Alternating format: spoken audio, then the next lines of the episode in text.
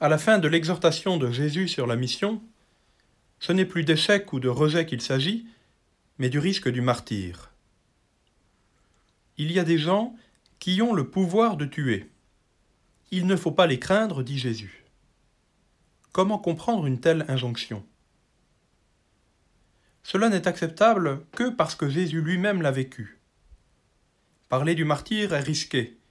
Qui sait comment celui qui en parle réagirait s'il était confronté à cette situation extrême Jésus, lui qui sait déjà par quelle mort il va passer, est le seul qui ait, à ce sujet, une parole autorisée. Jésus ne relativise pas les difficultés. Quand il dit de ne pas craindre ceux qui tuent le corps sans pouvoir tuer l'âme, il ne dévalorise pas du tout le corps, comme si tout ce qui était corporel, y compris la souffrance infligée aux martyrs, n'était rien du tout. Seule l'âme serait digne de considération. Au contraire, s'il faut ne pas craindre cette mort du corps, c'est parce qu'elle est un élément fondamental du témoignage des chrétiens.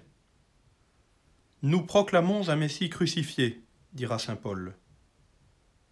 Plus généralement, c'est toute notre personne, pas seulement l'âme, mais aussi le corps, qui a de la valeur aux yeux de Dieu. Et l'annonce de la parole de Dieu se fait aussi en considération du corps humain. Si les martyrs vont jusqu'à donner leur corps, cela signifie que pour chacun d'entre nous, la place accordée au corps dans notre discours est capitale. Ce qui blesse le corps, maladie, misère, violence, ne peut pas être négligé et doit même être combattu pour une authentique annonce de l'Évangile.